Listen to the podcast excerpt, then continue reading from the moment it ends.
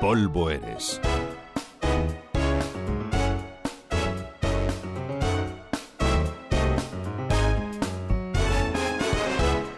La información en los medios de comunicación sobre asuntos funerarios, ya saben, no es que prolifere mucho.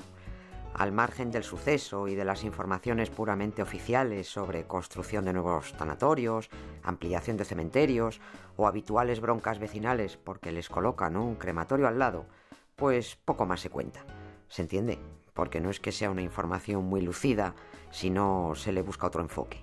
Ahora bien, el hecho de no manejar habitualmente la información que toca al sector funerario a veces lleva a que algún redactor, excepcionalmente, se haga un lío con la terminología y no tenga muy claro de qué va eso de la tanatopraxia, de las exhumaciones y las inhumaciones y de la diferencia que hay entre las distintas unidades de enterramiento. Esta confusión provoca que en prensa salgan algunos gazapos tronchantes, Así que vamos a repasar algunos, empezando por el que salió en un periódico de Castilla y León el pasado mayo. ¿Saben ustedes lo que es la tanatocracia? Pues así, utilizando la deducción, podría ser una reunión de aristócratas muertos. A ver si se estaba refiriendo a la tanatopraxia.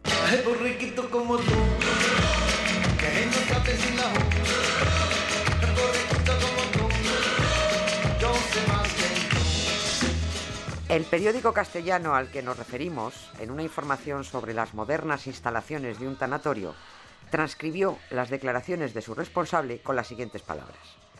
Contamos con una sala de tanatocracia, que es lo que distingue nuestras instalaciones de los simples velatorios. Está claro que el redactor no entendió qué era eso de la tanatopraxia y lo transcribió directamente como tanatocracia, puesto que las instalaciones eran distinguidas. Tanatopraxia viene de tanato, muerte, y praxis, práctica o sea, un conjunto de técnicas aplicadas a un cadáver para impedir o retrasar la descomposición. Los profesionales de esta especialidad se llaman tanatopractas o tanatopractores, y los pobres tienen que aguantar que a su profesión la llamen de todo. Unos, tarantoprasia, que debe ser la técnica de embalsamar tarántulas. Otros, tanatocrasia y tanatoclastia, que no tiene ni traducción. Y por último, la tanatoplastia. Y claro, ¿Cómo se llamarían entonces los profesionales que aplican la tanatoplastia? ¿Tanatoplastas? Otro error, recogido esta vez en un periódico gallego. Decía el titular, herida una mujer al caer dentro de un nicho vacío del cementerio. Vamos a ver, nadie se puede caer dentro de un nicho, como no sea cogiendo carrerilla y tirándose de cabeza al agujero. Lo que le pasó a la mujer es que pisó una sepultura, la lápida se rompió y la mujer cayó tres metros hacia abajo. Es evidente que una sepultura, un hoyo en la tierra donde se entierra un cadáver, no tiene nada que ver con un nicho.